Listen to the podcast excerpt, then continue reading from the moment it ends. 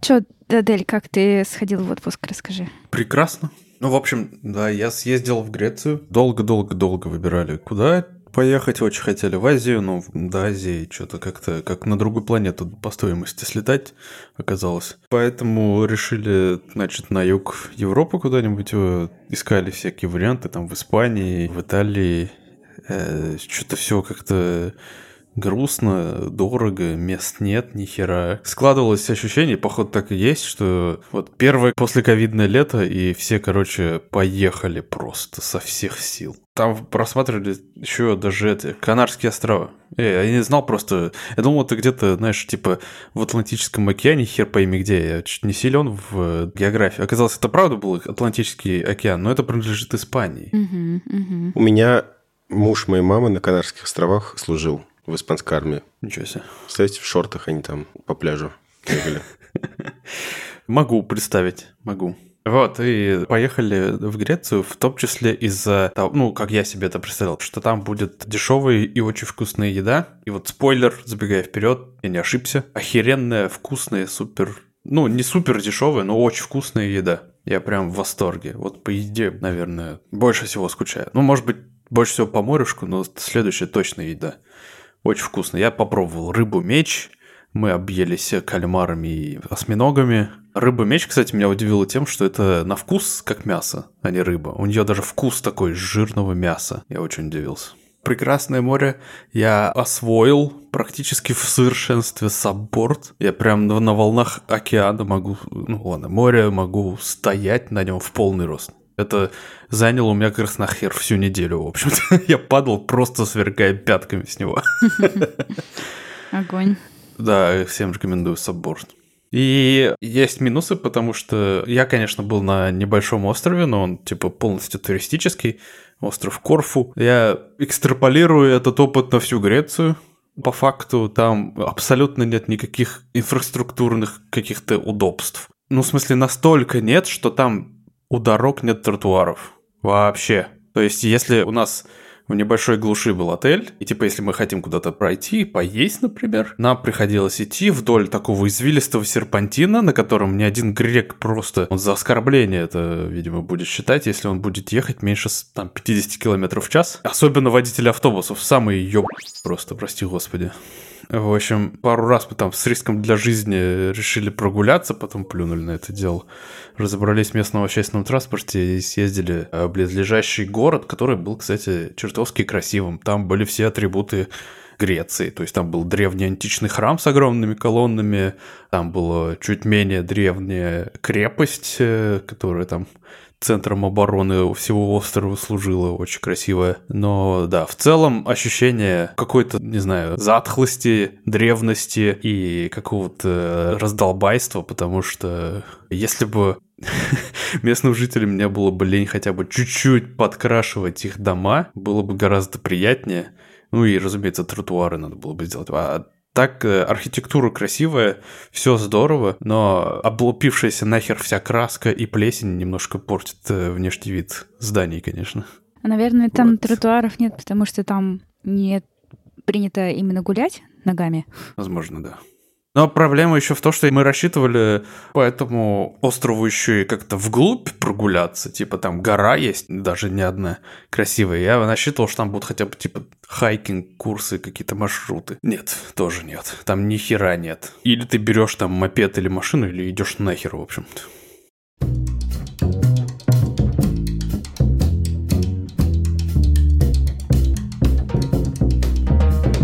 Подкаст Хоба, такой псевдо-IT-техноподкаст, в котором собираются в общей сложности шесть друзей в разных конфигурациях и обсуждают различные интересные события в мире IT, технологий и всего, на самом деле, остального в том числе. Вот, сегодня... Да и личной жизнь, естественно, самое главное, личная жизнь. Сегодня в нашей виртуальной студии я Адель. Я Далер. И я Аня. Привет.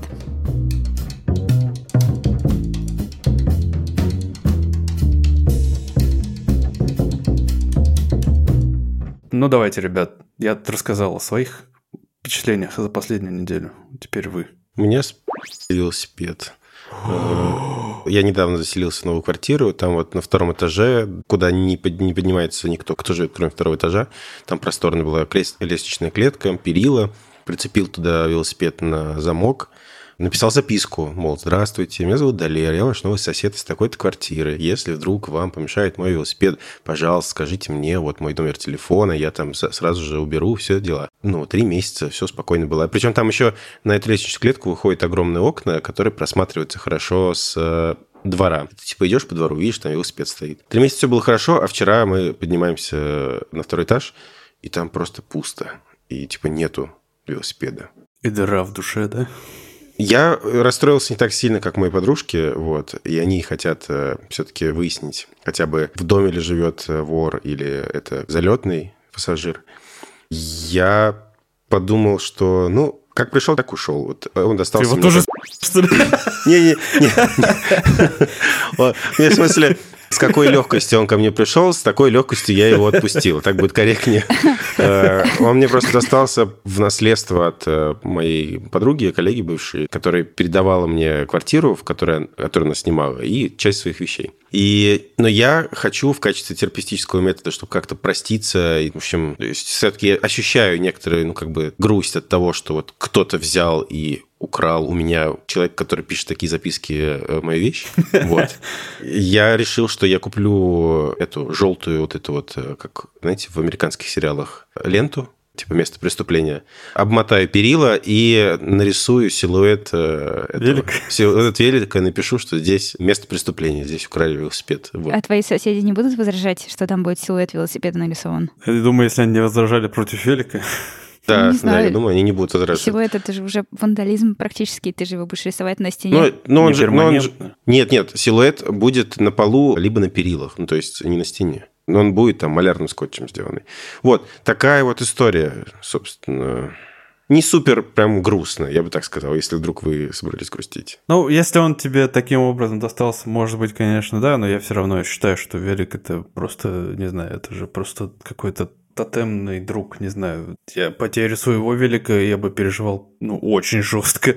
Ну, ладно, может быть, потому что он мне тяжело достался. Ну, тут тоже есть велики там за 300 тысяч рублей, есть велики там за 20 тысяч рублей. Да.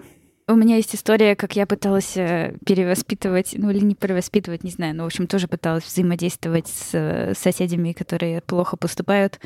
И история про велик, кстати, тоже есть.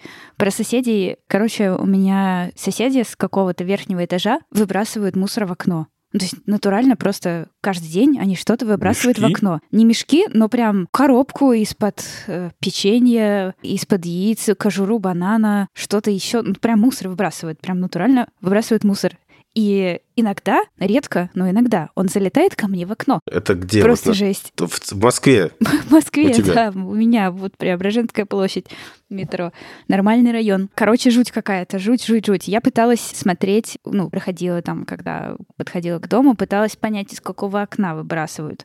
Вот, думала, значит, можно собрать и отнести им, ну, к двери. И в итоге когда-то что-то вот ко мне залетело прямо в окно, залетела коробка из э, под такого, знаете, были такие кексы большие с маком, не знаю. ну, короче, в общем, из-под кекса. И я, значит, взяла ее, нарисовала на большом листе схему дома и, значит, показала красным крестиком, что вот здесь помойка, куда можно выбрасывать мусор. В лифте наклеила, значит, эту коробку из-под э, пирожного на стену скотчем вместе со схемой, со словами типа «Дорогие соседи, пожалуйста, вот вам схема мусорки, и там, если вы не знаете, где выбрасывать мусор, то вот здесь». Ну, на следующий день этого в лифте не было, а мусор продолжили выбрасывать так что не сработало. Мне кажется, отличная идея с тем, чтобы положить им свой мусор, только тебе надо точно убедиться, что это они выбрасывают. Да. Я бы им даже вот ты ну, свой мусор бы клал. Я, я, я не уверен в этичности как бы этого предложения своего, но, Аня, предлагаю рассмотреть тебе его. Раз они так поступают, то ты просто свой мусор кладешь к ним под дверь. Ну, Записывай. Так, так это работает. Не надо. Жестокости на жестокость отвечать это всегда не к добру. Ой, да. Ну, в общем, вот такие дела. А с велосипедом, короче, я тоже как-то ставила велосипед в коридоре когда-то в начале еще там, когда переезжала, по-моему, туда. И на лестничной клетке в закрытой. Но я тогда еще не знала, что можно записку оставить, что вот если вам не мешает, э, я просто его поставила. Вот. А на следующий день, точнее, на следующую ночь я проснулась часа в три ночи от того, что кто-то... Блин, сейчас такие истории рассказываю, просто как будто бы я живу в гетто в каком-то. Ну ладно. В общем, проснулась, да, часа в три ночи от того, что кто-то просто бьет кулаком вот так вот мне в дверь. Я проснулась в ужасе, просто в панике, потому что, ну, когда ты ночью просыпаешься от того, что кто-то... Три ночи, да, бьется, это тревожно. Да, да. Я такая, что, что типа происходит? Боже мой, лежу такая, кто-то прям стучит мне в дверь. Я-то, ну, попаниковала немножко. Потом такая, ладно, встала, короче, пошла, открыла дверь. Вот тоже сейчас думаю, конечно, блин, ну ночи. кто, да, кто так Ну, делает? да? Не знаю, да. Там, короче, какой-то мой сосед пьяный, такой, типа, О. типа, что-то там про то, что да кто здесь, там, твой велосипед, там, типа, твой велосипед. И, короче, он берет мой велосипед, и, значит, его, ну, куда-то швыряет в стену. Такой, типа, убери свой велосипед. Я такая, окей, я уберу свой велосипед. Вот, только, пожалуйста, не бейте меня, дядя.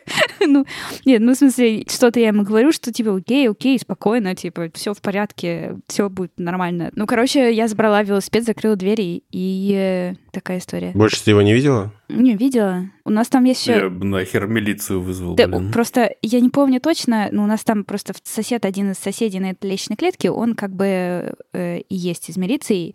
Вполне возможно, это, что это он и был. Кажется, пассажир просто по пьяни ночью нулся об твой велик, и он не смог уже сдержать приступ гнева. Не сдержал порыв души. Как это произошло, я тоже могу себе представить, да. Но это его не оправдывает, конечно, пошел он нахер. Положи ему тоже мусор под дверь. Все мусор под дверь, да. Вот вам урок, ребят, не храните велики на лестничной площадке, потому что неудобство соседям и возможность его больше не увидеть. Я свой велик ни за что нахер. У нас есть специальная велопарковка во внутреннем дворе. М, Но класс. хрена с два я там свой велик оставлю. Там довольно, я уверен, безопасно, потому что, ну, типа, абы кто в дом зайти тоже не может. Ну, ну и как бы, наверное, не особо принято. Хотя нет, уровень кражи великов все-таки в Стокгольме довольно высокий. Поэтому я его никогда не оставлю там. А кто крадет? Вообще, почему в э, Швеции может быть воровство? В таких вот странах благополучных. Я не буду ни на кого пальцем тыкать, но кто-то их крадет, чтобы потом перепродать в другие страны, скажем так. Их натурально из, из Швеции вывозят прям огромными партиями. Типа знаменитые шведские велосипеды, да? У нас как-то в хобби-чате э, заходил разговор как-то про это. Я там упоминал про канал...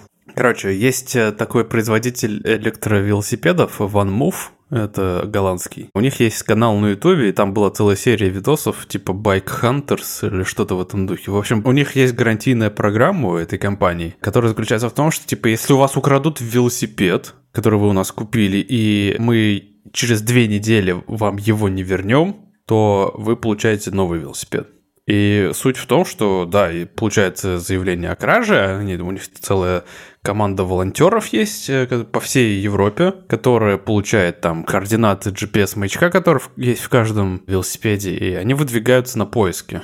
И, честно говоря, некоторые истории просто охеренные, э, потому что один, например, велосипед был украден где-то там в Лондоне, его там какое-то время искали-искали, не могли найти, потому что он был выключен, а потом его кто-то включил, и э, сигнал пришел из Марокко. И поехали в Марокко, главное, и достали, нашли там этот велосипед, вернули хозяину. А каким образом они воздействуют на похитителей? Ну, то есть они подключают... Ну, всегда стараются просто подойти поговорить, типа сказать, это наш велосипед, мы вам можем доказать.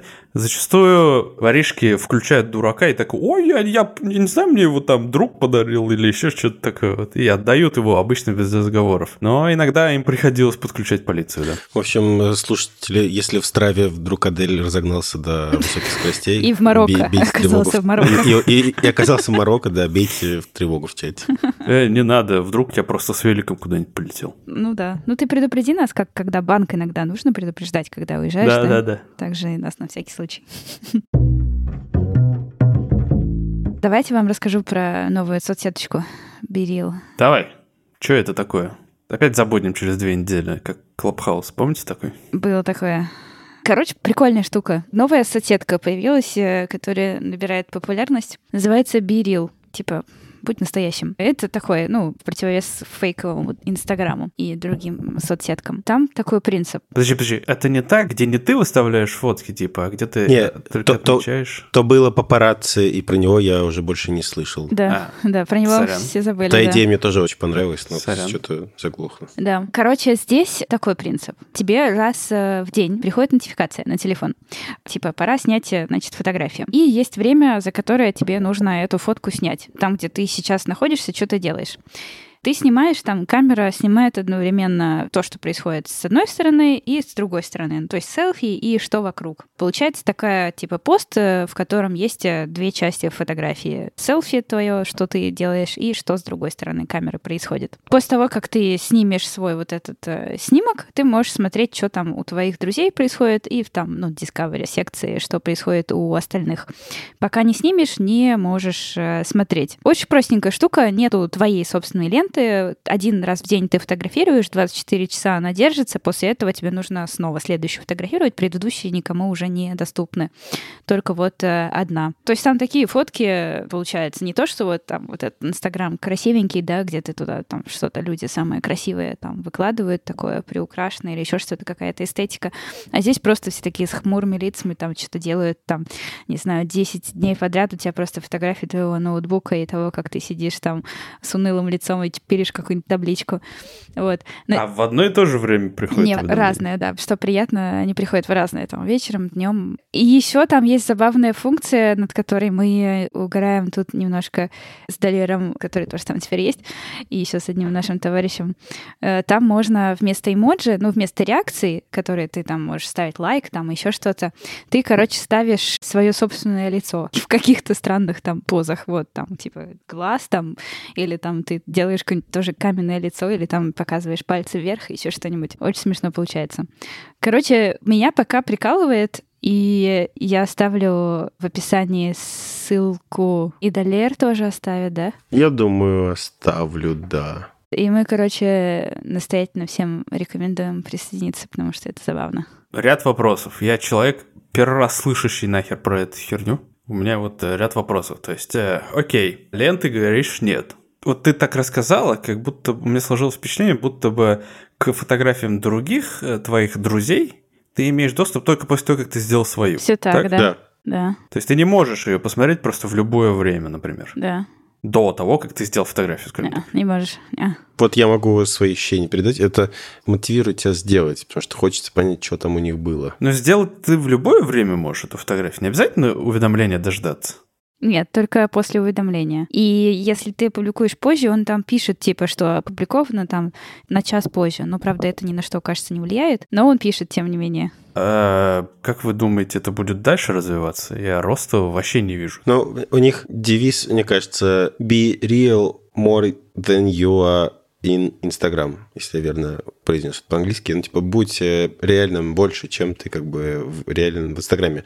Мне кажется, что какой-то аудитории найдет отклик. А текст какой-то там есть? Можно комментарий давать тоже, да. А самому там посты писать? Можно пояснение какое-то к фотографии написать. Но вообще там самый прикол, мне кажется, этого всего в том, что там какие-то совершенно дурацкие фотки, совершенно дурацких вещей, которые, ну, то есть в современном мире контента и того, что просто каждый должен вот продуцировать качественный контент, посты, подводки, там все красиво, там некрасиво, не знаю. Здесь просто как будто бы ты вернулся в какие-то в начало вот соцсетей, где ты постишь, ну, просто, что, что у тебя вот сейчас прям происходит с кислой миной, сидишь и постишь это? Мне кажется, это может быть востребовано у людей, которые пытаются как бы себя лучше понять, ведут, например, дневники. Ты потом э, можешь смотреть архив твоих этих снимков. Ну, только своих. И другие только свои. не увидят твои старые снимки. Да, не увидят, только ты можешь их смотреть. Вот. И там э, дизайн мне напомнил приложение Day One. Это такое супер классное приложение для ведения дневника. Там очень оно удобно, там все раскладывает. Ну, и шифрует там еще все хорошо. Это от создателей WordPress. Вот, кстати, рекомендация, да, Day One. Ссылка в описании будет. Поэтому, мне кажется, вот таких людей будет оно востребовано. Я пока просто как прикол э, посмотреть, кто там. Вот меня почему-то стали добавлять разные знакомые мои друзья. Откуда меня там нашли, непонятно. Вот, это еще другой вопрос, который я хотел задать. Э, можно ли там найти кого угодно? То есть я имею в виду, там есть рекомендации его других пользователей, которых ты вообще знать не знаешь? Да, там есть Discover, Ой, какой у меня английский. Discover. Там есть Discover, в котором ты можешь видеть э, других э, пользователей, нет, твоих друзей. Вот твоих, своих друзей, кажется, можно найти, если разрешить доступ к контактной книжке. Мгм. Я разрешил, но мне он не показал друзей, хотя друзья меня почему-то видят. Окей, ну ладно. Не продали, короче, не знаю, неинтересно. Блин. Ну и ладно. Вторую штуку, про которую хотела вам рассказать, я тут нашла где-то, не помню уже где, но увидела ссылку на Notion Саши Окунева, Э, какой-то типа дизайнер и менеджер. И там классный Notion, в котором очень много разных материалов про то, про дизайн и про менеджмент, собственно, и про менеджмент в дизайне. И я что-то пошла так э, порылась немножко и пошла почитать раздел, который называется «Иерархия и творческая свобода». Мне очень понравилось. И, в общем, длинная подводка к простой очень мысли, которую я там увидела и которую захотела вам рассказать, потому что подумала сегодня, божечки, какая она простая, но, в общем, она у меня сформулировалась сейчас тоже вместе с э, этой заметкой. Мысль такая, нужна иерархия в решениях, а не в манере общения. Короче, мысль про управление командами. Вот я просто думала о том, что вот у нас в Хабре есть э, команды, в которых иерархия как раз в манере общения. И вообще в компаниях такое бывает периодически, да, что вот если, значит, человек там, не знаю, руководитель направления, а ты такой, например, линейный сотрудник, то как будто бы с руководителем направления или руководителем направления с тобой будет общаться вот так вот там, ну, не очень дружелюбно. В общем, как-то вот, значит, есть по-разному ты общаешься с разными своими коллегами. В крупных компаниях такое там точно есть, маленьких поменьше. У нас, например, тоже есть часть небольшая хабра, в которой как будто бы работает вот такая штука. А я, наоборот, э, всегда со всеми общаюсь э, примерно одинаково, очень просто, очень открыто и очень дружелюбно. И я в какой-то момент думала о том, что, типа, а нормально ли это? Вот я смотрю на своих, на своих каких-то коллег, которые со мной, значит, общаются просто там весело и свободно, а, значит, э, с другими общаются напряженно и как-то, значит, условно скажем, почтительно. И я думаю, ну, мне так э, комфортно, но нормально ли это? Да вроде бы нормально. И, короче, вот эта мысль, она мне просто этот э, часть размышлений моих поставила в ней точку, что иерархия в решениях не обязательно должна тянуть за собой иерархию в манере общения. То есть э, атмосфера в команде и внутри компании может быть какой угодно, и там ты можешь с генеральным директором, например, общаться спокойно, шутить, и, да, и он тоже может с тобой общаться и шутить очень легко и просто, но при этом в самих решениях вот эта иерархия, она может и должна ну, присутствовать, когда ну, лид и руководитель, у них есть свои ответственности, и все понимают, что вот они принимают решения. И это не значит, что с ними нужно по-другому общаться, но решения они принимают. Короче, очень простая мысль, но вот я прям ее прочитала и такая, о, прикольно, точно. так оно и работает. Что думаете? Про иерархию, наверное, да, мне очень понравилась идея, что иерархия нужна в решениях, а не в поведении. Я потому что, ну, просто, да, по собственному опыту могу сказать, что в парадоксе, где я работаю, очень сильно прям следят за тем, чтобы вот как... Ну, это даже особо следить не приходится. Но были недавно обвинения в харасменте, и поэтому на этом особенно четко фокусировались. В парадоксе. Да, да, да, были, оказывается. Mm-hmm. Никого из моих знакомых э, это как будто бы не касалось, поэтому я не знаю, может... У нас просто большая компания и много связанных дочерних компаний, может быть, где-то это там произошло. Но тем не менее, это мы провели огромную проверку, кучу тренингов э, на всю компанию, и на всех них, э, в общем, главная идея была то, что то иерархия у нас как можно, прям вот она однослойная, все на одном уровне, насколько это возможно – Вплоть до того, что у нас был там один из ежемесячных вот этих э, отчетов, которые руководство совершает в формате онлайн-стрима, и вся компания его смотрит и в прямом эфире там задает вопросы нашим всем директорам. И после одного такого стрима что-то было связано с распределениями премий или что-то в этом духе. В общем, э, мой коллега написал письмо на имя нашего CEO и сказал, что он недоволен. Очень был бы признателен, если бы, типа, там, либо поподробнее объяснят, либо пересмотрят всю эту хуйню. И ему чувак э, просто официально, во-первых, ответил, потом пришел и лично с ним беседовал, разговаривал примерно полчаса прям рядом с нами. Казалось бы, SEO угу. большой компании. Класс. В общем, главное, да. Но при этом решения действительно принимаются иерархически. Если ты понимаешь, что, скажем так, задача требует решения, которое немного, может быть, превосходит твою зону ответственности, ты не имеешь права принимать его самостоятельно. Ты должен к меню поставить в известность и посоветоваться с кем-то, кто выше тебя по званию. Но это здравый смысл, я считаю. Мне хочется очень поговорить э, или просто рассказать э, про гринвошинг и про эко-маркировки. Сейчас как раз э, вот для журнала я готовлю один материал, ну, перерабатываю статью, которая у нас уже на трендах есть, в материал для журнала. И как раз там рассказывается про эко-маркировки, типа, что это такое, зачем вообще нужно уметь читать их, и про то, что такое гринвошинг. Собственно, эко-маркировки – это такие обозначения, которые размещаются практически на каждом продукте которые вы можете видеть в, ваш, в магазинах, и они говорят о том, что этот товар действительно как бы экологичный. Эко-маркировка говорит о том, что товар э, соответствует каким-то строгим экологическим стандартам не только как бы по своему качеству, но и процесс производства его тоже экологичный. Это то, какие ингредиенты там используются, насколько экологично они были произведены, насколько экологично была там произведена транспортировка товара до магазина. В общем, куча-куча всего. И есть такая организация, называется Всемирная организация эко-маркировки. И в нее входят 27 символов из разных стран. И в России есть э, как бы единственная вот эко-маркировка члена этой ассоциации, это вот листок жизни. Еще там есть, в России тоже встречаются с другими иностранными эко-маркировками, там типа вот голубой ангел немецкий, северный лебедь, это скандинавские страны и так далее. Есть приложения, по которым можно там сканировать эти эко-маркировки и проверить, э, действительно ли это эко-маркировка, которая вот говорит о соответствии там, строгим стандартам, либо это развод. Есть разные маркировки, можно почитать об этом в статье.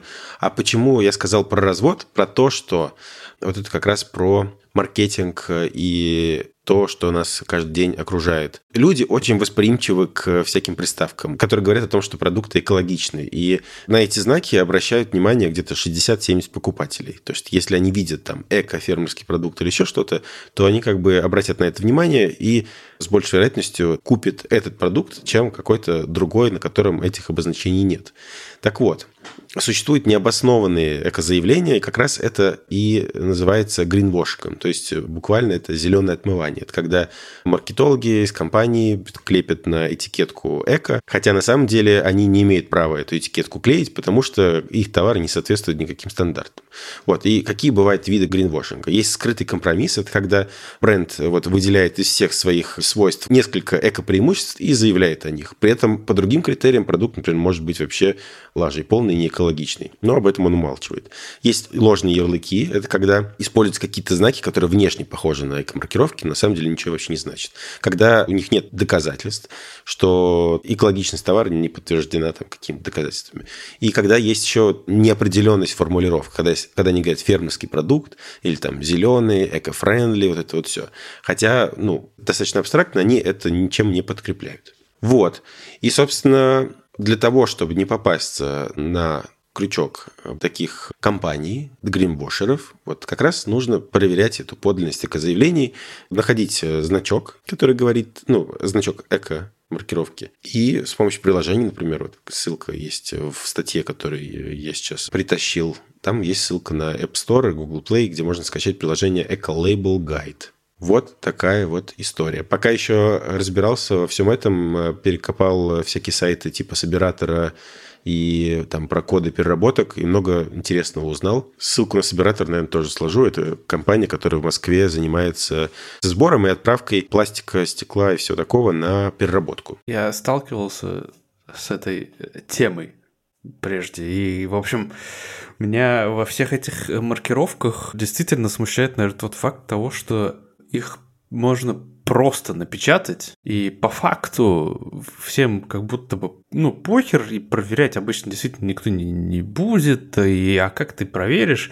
И вот это даже приложение, которое они предлагают, это по сути просто какой-то справочник, типа ты должен вынужден сам сидеть и типа такой сверять, в общем. А что там, штрафы есть какие-то?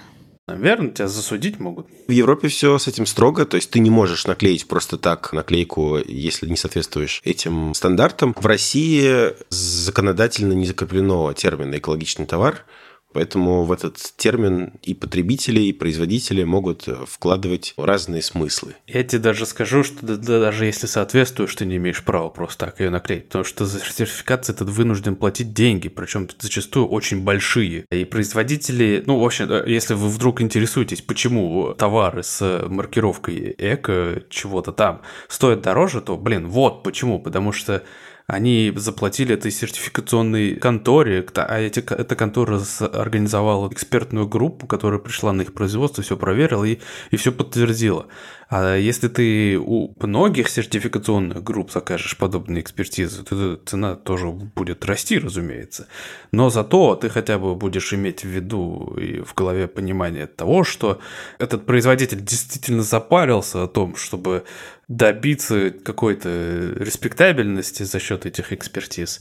Его, скажем так, желание заработать чуть-чуть побольше денег, а оно сформировано не просто жадностью, а ну, какой-то вынужденной мерой. Но ты можешь быть точно уверен, что ты покупаешь действительно чуть более качественный продукт. И я вот просто, когда в прошлый раз с этой темой столкнулся, я подумал, что тут как-то не хватает руки айтишника в этом всем решении, потому что я себе вижу как-нибудь этот например, так э, взять какую-нибудь компанию, которая со всеми этими компаниями экологическими, с которыми выдают сертификации, скооперируется и, например, придумает какую-нибудь систему, где, которая позволит, например, каждому производителю, который прошел эти маркировки, печатать, например, не просто какие-то рандомные наклеечки, которые сами по себе на самом деле просто картинки, а что-нибудь типа там, небольших QR-кодов, которые будут там ну, очевидно, с блокчейном, как иначе.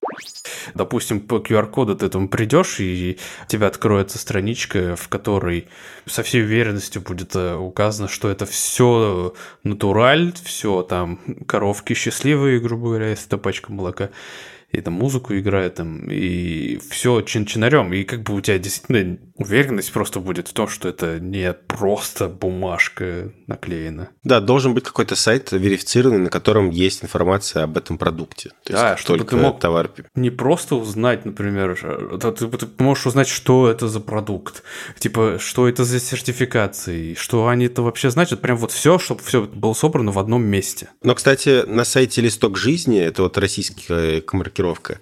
Там как раз есть список продуктов, э, разделенный по категориям, которые эту эко-маркировку имеют. Вот. У листка жизни такой есть. А вот, например, «Голубой ангел» — это вот немецкая эко-маркировка. Ты там даже не можешь скачать исходники их логотипа, пока не зарегистрируешься у них. Ну, а регистрация, естественно, там ты заявляешь о своей компании там, и так далее. Эти эко-маркировки — эта штука необходимая, но в текущей реализации как-то это какой-то каменный век, сорян, ребят. Нужно найти решение с блокчейном и шлюхами. И стартап, конечно, надо по все это дело сейчас смутить. Может, я еще и сам этим займусь. Давай, давай. Тут просто в Швеции это, ну, это же прям горячая тема. У нас есть конкурирующие стартапы, как вот этот ваш собиратель. Как, как Собиратор. Собиратор. У нас тут типа их много, и они соревнуются друг с другом, кто больше ресторанных сетей под себя подомнет, чтобы их рестораны там доставляли на дом еду именно в их упаковках. А в Швеции же, по-моему, это целый бизнес, то есть э, Швеция закупает мусор, чтобы не простаивали заводы по переработке. Ну, это правда, но по факту переработка заключается в том, что у нас электростанции на сжигание этого мусора работают, поэтому они просто это все сжигают. Но эти ребята, они заинтересованы в том, чтобы мусор именно рассортировывать. Всю бумагу сжигать, э, пластик перерабатывать, причем пластик нельзя перерабатывать там больше пяти раз. За этим тоже надо как-то следить. Кстати, вот эта вот Всемирная ассоциация экомаркировки, она в Стокгольме создана была тоже тоже шведская штука. Я ни хера не удивлен. Здесь это действительно очень серьезно воспринимается. Холодильник для кимчи и духовка с режимом шабата. Топ необычных приборов. Тоже статья вот на трендах у нас вышла. Мне очень нравится просто заголовок, он такой бодрый, поэтому я решил ее принести. Но статья сама тоже интересная. В общем, там такой обзор необычных э, каких-то электроприборов, которые есть в разных странах. Популярны за пределами России. Например, холодильник для кимчи. Вот в Корее это популярно, потому что кимчи э, должно храниться в определенной температуре, там должен быть специальный контроль запаха, поэтому для него изобрели специальный холодильник. Кошерная посудомоечная машина и духовка с режимом шабата. В общем, посудомоечная машина позволяет соблюдать разные религиозные нормы. Например, там есть отдельный контейнер для мясной пищи, отдельный для молочной. А холодильник э, позволяет не нарушать правила, не включать и не выключать приборы, поэтому он вот э, в режиме шабата отключает индикацию, освещение, вот, и непрерывную работу компрессора включает. Я так понимаю, что это он как бы постоянно... Ну, что, чтобы он был бесшумным если я верно понимаю принцип работы. Что тут еще интересного есть? Ну, рисоварка. Это вообще обыденный во многих азиатских странах электроприбор. В России, мне кажется, есть мультиварка, аналог этого. В Великобритании суповарка популярна. Специальные для штуки для приготовления нескольких порций супа. Шкафы, стерилизаторы для посуды и портативные дезинфекторы. Это в Китае и в Корее такие штуки для, короче, очистки овощей и фруктов. Пытаюсь вспомнить, есть ли у меня какие-нибудь необычные кухонные гаджеты или что-нибудь такое. И вспомнила только, мне кажется, у всех э, была в 90-х такая типа стиральная машинка. Помните, такая фигучка, которая просто опускается, значит, ультразвуковая, ультразвуковая да, опускается в тазик, и, значит, ты там это стираешь. А еще у меня были какие-то спирали от, от кого-то типа Кашпировского, которые заряжают воду там. Тоже в 90-е кто-то покупал бабули, ну, наверное. Ну, наверное, обычно. Нет, нет, нет, нет. В смысле именно такое, что вот я помню, были популярны какие-то книжечки с буклетами, которые, значит, заряжены кем-то, которые нужно было прикладывать. И вот э, я помню прям эти какие-то спирали, которые нужно было класть в стакан воды, и они, значит, ее заряжали чем-то божественным духом, видимо. А какой у вас самый популярный сейчас прибор на кухне, которым чаще всего пользуетесь? Самый любимый? Сегодня пришел заказ из Икеи, в котором э, мы заказали этот э, слайсер. Вот, и, короче, мы сделали салат, в котором все нарезано этим, блин, слайсером. Ну, не знаю, я чаще всего пользуюсь, наверное, своей этой капельной кофеваркой, фильтр кофе, который делаю. Я тоже думаю, я думаю про кемикс, наверное, да, для кофе. Мой любимый прибор – это гейзерная кофеварка. Посудомоечная машина. Господи, я стал жить э, в квартире сейчас, в которой есть посудомоечная машина. Это просто поменяло мою жизнь. Это так удобно. Во-первых, это, как я понимаю, экологично, потому что там расходуется меньше воды и все такое. Это расходует очень немного сил, то есть, типа, загрузил, потом вытащил. Это blow my mind, скажем так. Ну, мне понравилось э, в США, типа, популярна фритюрница. Я не знаю, я просто часто э, разговариваю на всякие отвлеченные темы, в частности, там, кулинарии со своим менеджером, который из Шотландии. Если вы не в курсе, если вы назовете мне хоть одно там шотландское национальное блюдо, кроме хайгеса, я вам руку пожму, да, потому что я не знаю больше ничего. Но у них еще есть, оказывается, мода, они все делают во фритюре. Да, Чтобы вы понимали, да. что значит все. Шоколад у даже них есть варят. Да, батончики сникерсов. Да, да, да. У меня папа просто жил в Шотландии, у него гражданство британское, и вот он рассказывал, что там, да, эти батончики прям жарят в масле и едят. Жесть. Э, вот. А еще у них есть э, яйца Кэтбери. Он меня пару раз привозил попробовать. Это э, шоколадное яйцо, внутри супер-супер-супер сладкая какая-то кремовая начинка. Прям аж до противного сладкая. Вот они его тоже во фритюре жарят. Я не очень это понимаю. И да, я долго выбирал, на самом деле. Я хотел кофе дома самостоятельно делать. Мне не нравятся вот эти капельные кофеварки, в которых, как вот э, в, Амери... в американских сериалах есть, да, где ты 3 литра кофе, короче, себе наварил, потом пьешь. Я купил себе ручную кофемолку и вот этот вот фильтр кофе, вот этот бумажный. Ну, в общем, да, я очень люблю тот кофе. Э, в, в соседней кофейне покупаю мешки эти э, с немолотыми цельными зернами. Э, кафе, кстати, называется Марли кофе, и там все по тематике Боба Марли. И чтобы вы, если вы не в курсе, то под брендом Боба Марли производят нахер все. От э, наушников музыкальных до виниловых пластинок и кофе с чаем. И все это там, короче, продается. У меня на работе у Дениса, короче, есть э, две собаки. Одну зовут Боб, другую зовут Марли. И я знала это года три, и только через три года я соединила, что одну зовут Боб, а другую Марли, и поняла, почему. До этого как-то мне было нормально. Да, да, примерно так и было, да. Секрет просто, это, оказывается, сын Боба Марли. Он, оказывается, действительно талантливый предприниматель. У него что-то прям все это, на самом деле, популярно, приносит неплохие деньги. И он не то чтобы как бы паразитирует на бренде отца. Это, в общем, нормально. У него хорошая продукция. Я потому что смотрел себе виниловый проигрыватель, я потому что об этом говорил. Я как раз остановился свой выбор на именно виниловом проигрывателе от этой марки Марли. потому что просто, ну, типа, лучших конкурентов. И тут э, я это э, в телеграм-канале у Бобука прочитал, который из другого подкаста ведущий. Э, в общем, это э, в Твиттере команда, ну, все вы знаете, наверное, вы же все на Хабре бываете. На Хабре эта компания тоже очень часто всплывает. Производители вот этого хакерского гаджета Tamagotchi Flipper Zero – вот, и они пожаловались в Твиттере на очень неприятную, очень жуткую ситуацию о том, что PayPal заблокировал их бизнес-аккаунт, на котором находится 1,3 миллиона долларов. Уже больше двух месяцев они не могут даже причину получить от PayPal, почему это произошло. Поддержка ничего не знает, не может никак, в общем-то, помочь, деньгам они доступа не имеют. Это ставит под удар вообще все их производство. В общем, пошагово, что случилось. Они, значит, 7 июня запустили продажи на своем сайте, и у пользователей было два варианта. Либо напрямую карты оплатить, либо через PayPal. И, оказывается, больше половины их пользователей выбрали, разумеется, PayPal. И, в общем-то, через несколько дней продаж PayPal внезапно запустил процесс оспаривания, просто какие-то проверки решил затеять, и начал э, требовать от них э, целый пакет документов, которые сразу же они все все предоставили и отправили. После этого PayPal запросил у них э, еще несколько каких-то документов, которые они тоже отправили. И после этого сразу же получили блокировку аккаунта, причем типа пожизненную, перманентную блокировку.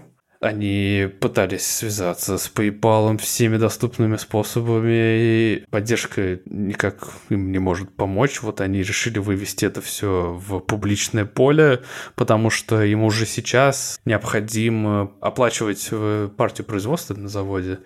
И это прям очень достигло критической точки. Такие вот дела, и я так понимаю из комментариев Бобука, это уже совсем не первый случай, не единичный, и он решил дать такой комментарий, типа, избегайте PayPal. Вообще, по реплаям в Твиттере видно, что можно отметить, короче, что люди припоминают, короче, другие случаи, когда подобное уже происходило. Это просто жесть. Про PayPal у меня о нем тоже давно такое отношение к нему скептическое, потому что вот пара моих э, знакомых предпринимателей рассказывали, что они постоянно какие-то сложности с выводом э, денег оттуда, и там действительно очень такая непробиваемая техподдержка, и они там в одностороннем порядке могут что-то делать и тебе не объяснять ничего, прям как э, модерация в Ютубе, которая тоже просто автоматически все делает, и потом до нее не достучишься. А еще я по работе с их API тоже знаю, что там просто какая-то дичь неудобная, непонятная, в общем, черный ящик местами. Я могу сказать, что я прошел просто ад, огонь и воду, когда пытался вывести деньги с нашего Патреона, который мы перечислили на PayPal. В конечном итоге у меня, конечно, это получилось. Ну, это, это был какой-то, у меня несколько аккаунтов пришлось завести. Ну, еще, ладно, там я же пытался с русского аккаунта все э, заводить, а PayPal для русских аккаунтов просто все отрубил. Кое-как со шведского, там, с подтверждением документов там, удалось убедить, что я не скамер. Ну, ладно, мы вывели, что-то не вывели, а 1,3 миллиона долларов — это же вообще жесть. И это правда, если они сейчас, э, ну, если они там не смогут произвести какую-то партию следующую, то это вообще жестко. Это, ну, фактически закрытие бизнеса. Это очень, mm-hmm. очень много денег, да. Интересно, как-то можно в судебном порядке их, что там с соглашениями, как-то можно их отсудить, не отсудить, не знаю. Вообще не круто. Не круто PayPal. Ну, судиться они, я уверен, будут, но... Не, ну это просто... Банкротство как... это не спасет. Судиться-то можно, ну просто судиться тоже, да, в теории судиться можно всегда, но просто судиться очень дорого, особенно если ты пытаешься судиться там с какой-то большой корпорацией, которая легко потратит эти деньги на адвокатов, а у флипперзеров, мне кажется, этих денег нет вообще, чтобы судиться, это дорого. Ну, я надеюсь, что у них будет время разобраться, их не будут, э, они не попадут в опалу у своих покупателей, потому что мне кажется, что вокруг этого устройства достаточно лояльное какое-то комьюнити возникло. Надеюсь, что они, что хотя бы этой нервотрепки у них не будет. Слушайте, я вот с самого начала нашего сегодняшнего подкаста жду эту новость последнюю, потому что ее заголовок, он просто потрясающий. Да, давайте. В общем, э, на N плюс 1 вышла статья, которая называется «Отсеквенирован геном бессмертной медузы». Это, наверное, самое впечатляющее для меня вообще существо на белом свете. Я когда узнал об его существовании, я прям охуел в общем, бессмертная медуза — это не кликбейт, это правда существует такой вид медузы, называется Turritopsis dorni. Как красиво. Так, простите. Латинский не родной, сорян за произношение. Э, в общем, прикол в том, что эта медуза, она способна полностью обновлять э, свои клетки, что приводит к тому, что она как бы не умирает и не стареет. Ее клетки заменяют друг друга, и она остается плюс-минус в одной и той же форме и в какой-то, не знаю, возрасте, если можно так выразиться. Но убить ее можно. Но от старости она не умрет. Поэтому ее называют бессмертным. Слушайте, это же корабль Тесея, только Медуза. Знаете, да, про корабль Тесея, про парадокс этот? Нет. Короче, парадокс на греческом мифе основанный. Парадокс такой, если все составные части корабля заменить, какого-то исходного объекта заменить, будет ли он тем же, который был? Короче, там по этому мифу в корабле заменили все доски, да, и он приплыл обратно тем же кораблем, тот же корабль, но при этом все составляющие были заменены. И вопрос в том, является ли этот э, корабль тем же кораблем или уже является другим. Ну, понятно. Я с этим парадоксом сталкивался, но, разумеется, не в такой интерпретации, а с вопросом типа молекулярной телепортации. Ну вот, короче, с медузой то же самое. Является ли тогда это та же медуза, если она просто все свои клетки заменяет, регенерирует? Или это уже новая медуза? Если при этом остается сознание и память, я не против, мне похер. Но, в общем, как обычный происходит цикл любой медузы, значит, происходит полип, медуза из этого полипа воспроизводятся, они встречаются, у них есть, э, есть половые клетки, соответственно, есть противоположные полы, и они производят личинку, которая оседает на дно, превращается снова в полип, из которой потом появляется новая медуза, так вот они все, в общем-то, и размножаются. Но прикол именно этого вида в том заключается, что сама медуза без встречи с именно вот эта медуза бессмертная в целом проходит очень похожий э, цикл, но есть у нее одно из различий в том, что именно сама медуза может осесть на дно без э, встречи с противоположным полом и превратиться в этот полип, из которого выйдет новая медуза. И по сути, это же уже не та же самая медуза, да, но как бы из одной медузы получилась другая медуза. Как бы это та же самая медуза. В общем, тоже парадокс. И, в общем, ученые, разумеется, очень заинтересованы этим видом. Им стало интересно узнать, что же в геноме этой медузы отличается такого необычного, чтобы понять, вот э, как происходят эти процессы, почему обновляются клетки, почему она не стареет. Они сравнили ее с геномом похожего вида, это Turritopsis dorni, а они сравнили с Turritopsis rubra.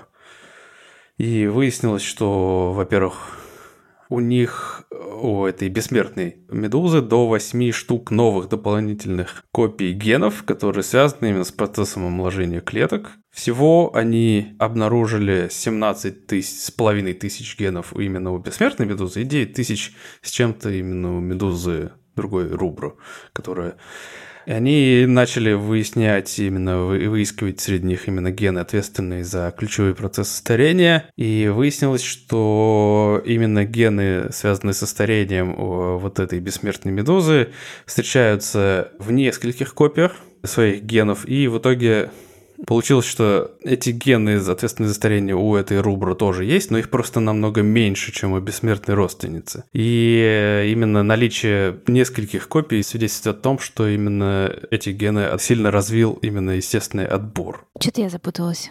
Я тоже запутался. Это типичная статья э, N плюс 1, так что... Если есть вопросы, они не к нам, зайдите на статью почитайте своими глазами, то убедитесь, что это не мы такие тупые, это действительно умно написано. При том сложностью статьи 3.2.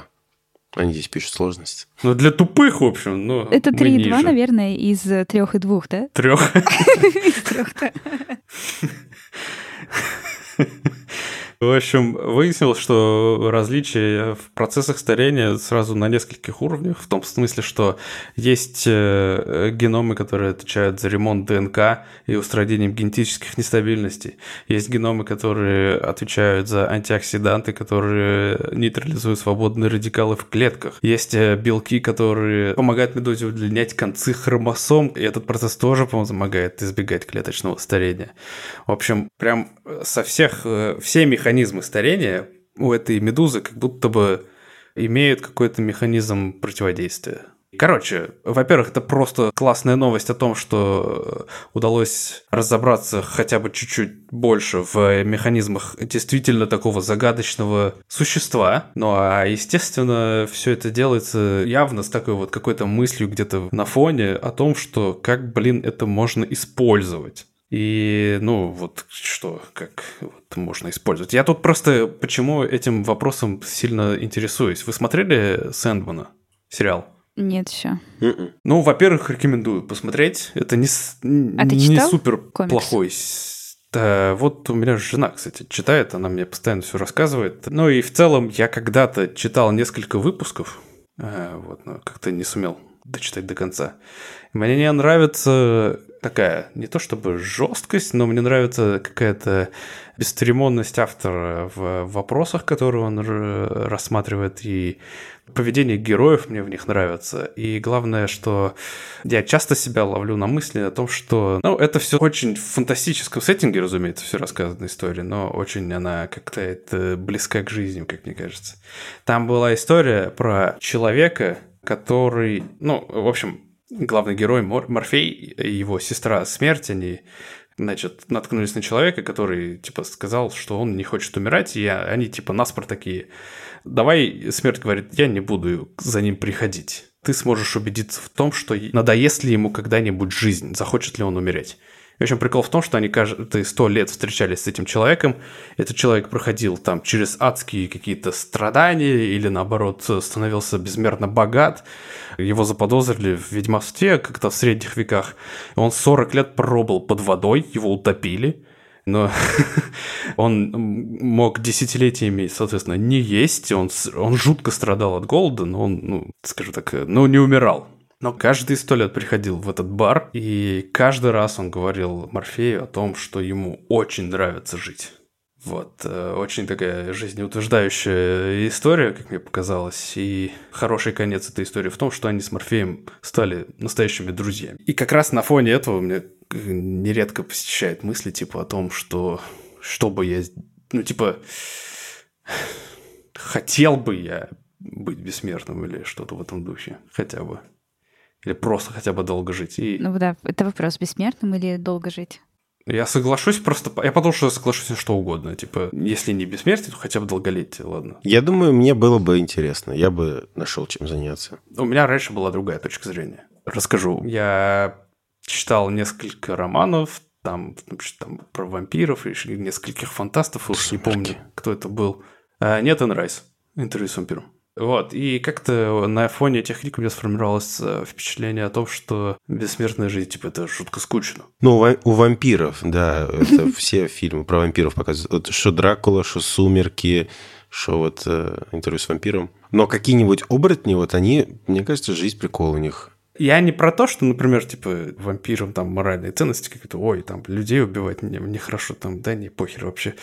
Но ночью жить, например, да, ладно, это неудобно, согласен. Ночью не есть, не спать. Вот от еды я просто не готов отказаться. это чертовски вкусно. Пить только кровь. Э, вот это звучит скучно. Да. Ну, ну да, да. То есть тут же тут важно то, что жи- опыт э, человеческий это опыт э, ну, органов чувств, то есть телесный опыт. И в целом наше сознание без тела, оно тоже, ну, сложно очень представить себе сознание без тела, потому что оно завязано напрямую и, соответственно, получается, что если мы берем вампиров как бессмертных организмов, то они э, как раз лишены, получается, почти всего телесного опыта, а значит, что их жизнь, правда, довольно пресная. Поэтому мне вот эти идеи, например, из «Призрака в доспехах» тоже не очень нравятся, да, ну, то есть оцифровка разума и там искусственный интеллект э, с сознанием, вот это, это мне тоже не очень нравится на самом деле. Но по факту, если бы мне предложили даже это, я бы даже на это согласился. Мне похер, в общем-то. Умереть я и в искусственном виде успею. Вот когда надоест, тогда надоест. Приходите в чат и пишите, что вы об этом думаете. И были ли у вас такие мысли? Надо опрос запилить. Запилим опрос. Хотите ли вы быть бессмертными? Или вы... Хотите ли вы быть вампиром? Кто вы из э, фильмов э, «Сумерки»? Да, такой опрос запилим. Приходите и голосуйте. Пока Адель открывает э, список патронов, хочу сказать, что спасибо, что слушаете нас. У нас есть Patreon, Boosty, где можно нас поддержать. Еще можете оставить свои оценки или отзывы. Поделиться, в общем, что думаете про подкаст. Написать нам на почту, записать голосовое сообщение. Возможно, что-то из этого выпуска мы вставим или обсудим. Также есть телеграм-канал, телеграм-чат, группа ВКонтакте. Кстати говоря, сейчас у нас с вами выпуск номер 90. Выпуск номер 90. Скоро близится двухлетие и скоро близится сотый выпуск. Ничего не обещаю, но Далер, может, если захочет что-то когда-нибудь в будущем расскажет, но что-то грядет, что-то грядет. Расскажу через пару выпусков, да. А пока еще есть YouTube-канал, и к конкретно этому выпуску э, Аида готовит э, новый эксперимент. Так что бегом всем смотреть, писать комментарии именно на YouTube. Ссылка тоже, разумеется, в описании. Можете его там, не знаю, особо там, может быть, и не смотреть, не слушать, но будет, конечно, приятно, если вы там нам тоже статистику сделаете. Просто хотя бы лайк, подписка и коммент. Всего просто, ну, ну лайк, подписка, коммент и... А ну быстро, и, хватит и... ныть. И пару сотен долларов нам, пожалуйста, на Patreon. Естественно, да. Не, ну правда, да, это напишите хотя бы пару добрых слов Аиде. Она старается. Итак, большое спасибо Сейлор Мун, Боровский Богдан, Фердос Муродов, Александр Лян, Константин Ульянов, Кружипики, Уиспер, Юрий Гагарин, Аль... Афредисон, Елена Крин Кальпака, Артем Шевченко, Артур Балецкий, Играчек, Дэн Длинный, имя, которое не помещается в табличку, Дмитрий Логинов, Евгений Давыдов, Красноярск. Главный, Максим Сафонов, Пермяк Солянович, раньше был другой Акасов, Волопостов. Тот, кто покинул Омск, теперь в СПБ довольный живу. Ух, ребята, вас все прибывает, ваши ники становятся все длиннее, я уже перестал укладываться в 20 секунд. 21,7. Хочется какой-нибудь флешмоб сделать, не знаю, предложить всем, кто нас поддерживает. всех, все, кто поддержит на Boosty, напишите, кто вы из Сумерк. Нет, нет, да, например, замените ники, типа, в Boosty на персонажей из, сериала, из, из фильмов «Сумерки». Ну, в общем, что-нибудь такое хочется придумать там. Вместо ников на Boosty напишите ваши любимые фрукты там. Что-нибудь еще. Или, может, в Vampire the Masquerade кто-нибудь, э, может, World of Darkness интересуется. Из какого вы клана? Кстати говоря, есть же еще про сумерки тот вечные споры команда Джейкоб или Тим Эдвард. Я думаю, что у нас будет именно такой опрос сегодня в чате Хоба. А еще вроде у нас есть... Э, мы пытаемся воскресить формулу для вопросов, да? Э, она будет в описании этого выпуска. Если вы хотели что-то у нас спросить, посоветоваться, не знаю, любой вопрос, задавайте их в форму. Возможно, мы на него ответим в одном из выпусков. Пока что мы их собираем. Чуть попозже, там, через несколько выпусков, наверное, начнем отвечать. Большое спасибо, что слушали 90-й выпуск Хобы. Приходите на следующей неделе. Да, всего вам доброго. Всем Счастливо. Всем пока.